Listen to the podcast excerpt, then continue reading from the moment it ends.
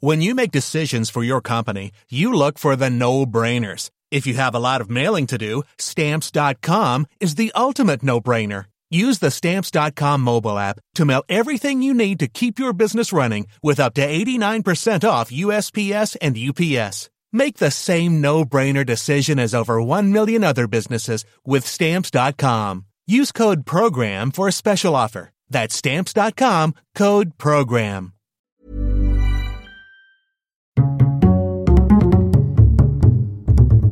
Culture G. Cultivez votre curiosité. Bonjour à tous. Demain, même si vous l'avez certainement déjà entendu, ce n'est pas la journée de la femme. Non, le 8 mars, c'est la journée internationale de lutte pour les droits des femmes, et dans cet épisode, je vous propose de revenir sur l'origine de cette journée.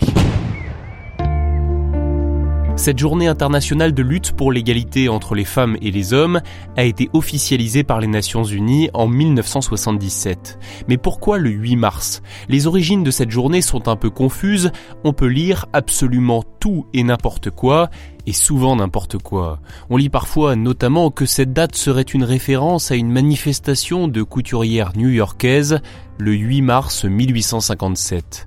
C'est une belle histoire, mais d'après François Spic, sociologue spécialiste de l'histoire des mouvements féministes, cet événement n'a en fait jamais eu lieu. C'est un mythe qui est venu masquer la réalité, celle de l'origine socialiste de cette date. Vous êtes sort? Tout à fait ça Ah bah ça alors L'idée d'organiser chaque année une journée internationale des femmes, qui était donc déjà une journée de lutte, a été proposée lors de la deuxième conférence internationale des femmes socialistes en 1910 à Copenhague. À l'époque, aucune date n'a été fixée, des journées de lutte des femmes sont donc organisées par des mouvements socialistes de différents pays à différentes dates. En Russie, une manifestation est organisée le 8 mars 1917 et elle déclenche le début de la révolution russe et de la chute du régime tsariste.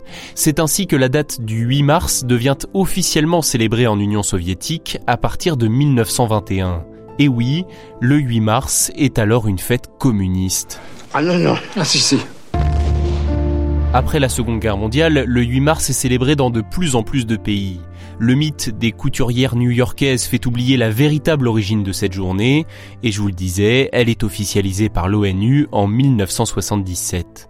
Les Nations Unies incitent alors tous les pays du monde à marquer le coup, à organiser cette journée pour l'égalité des sexes. La France, quant à elle, a attendu 1982 pour participer à cette journée de mobilisation mondiale. Si vous devez retenir une seule chose de cet épisode, c'est qu'il s'agit bien d'une journée de mobilisation. Ce n'est pas la fête des mères, ce n'est pas la Saint-Valentin. Pour célébrer le 8 mars, offrir des fleurs n'est certainement pas une bonne idée. Ah non, je confirme. Merci d'avoir écouté cet épisode, n'hésitez pas à le partager massivement, pensez aussi à vous abonner à Culture G et à lui mettre 5 étoiles sur Apple Podcast et Spotify. À la semaine prochaine.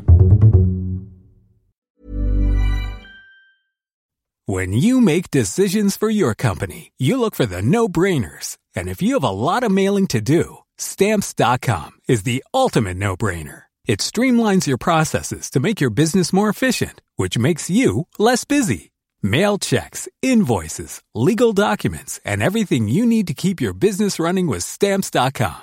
Seamlessly connect with every major marketplace and shopping cart. Schedule package pickups and see your cheapest and fastest shipping options from different carriers. With rates up to 89% off USPS and UPS rates. And with the stamps.com mobile app, you can take care of mailing and shipping wherever you are. Make the same no-brainer decision as over 1 million other businesses with stamps.com. Sign up with code program for a 4-week trial plus free postage and a free digital scale. No long-term commitments or contracts. That's stamps.com.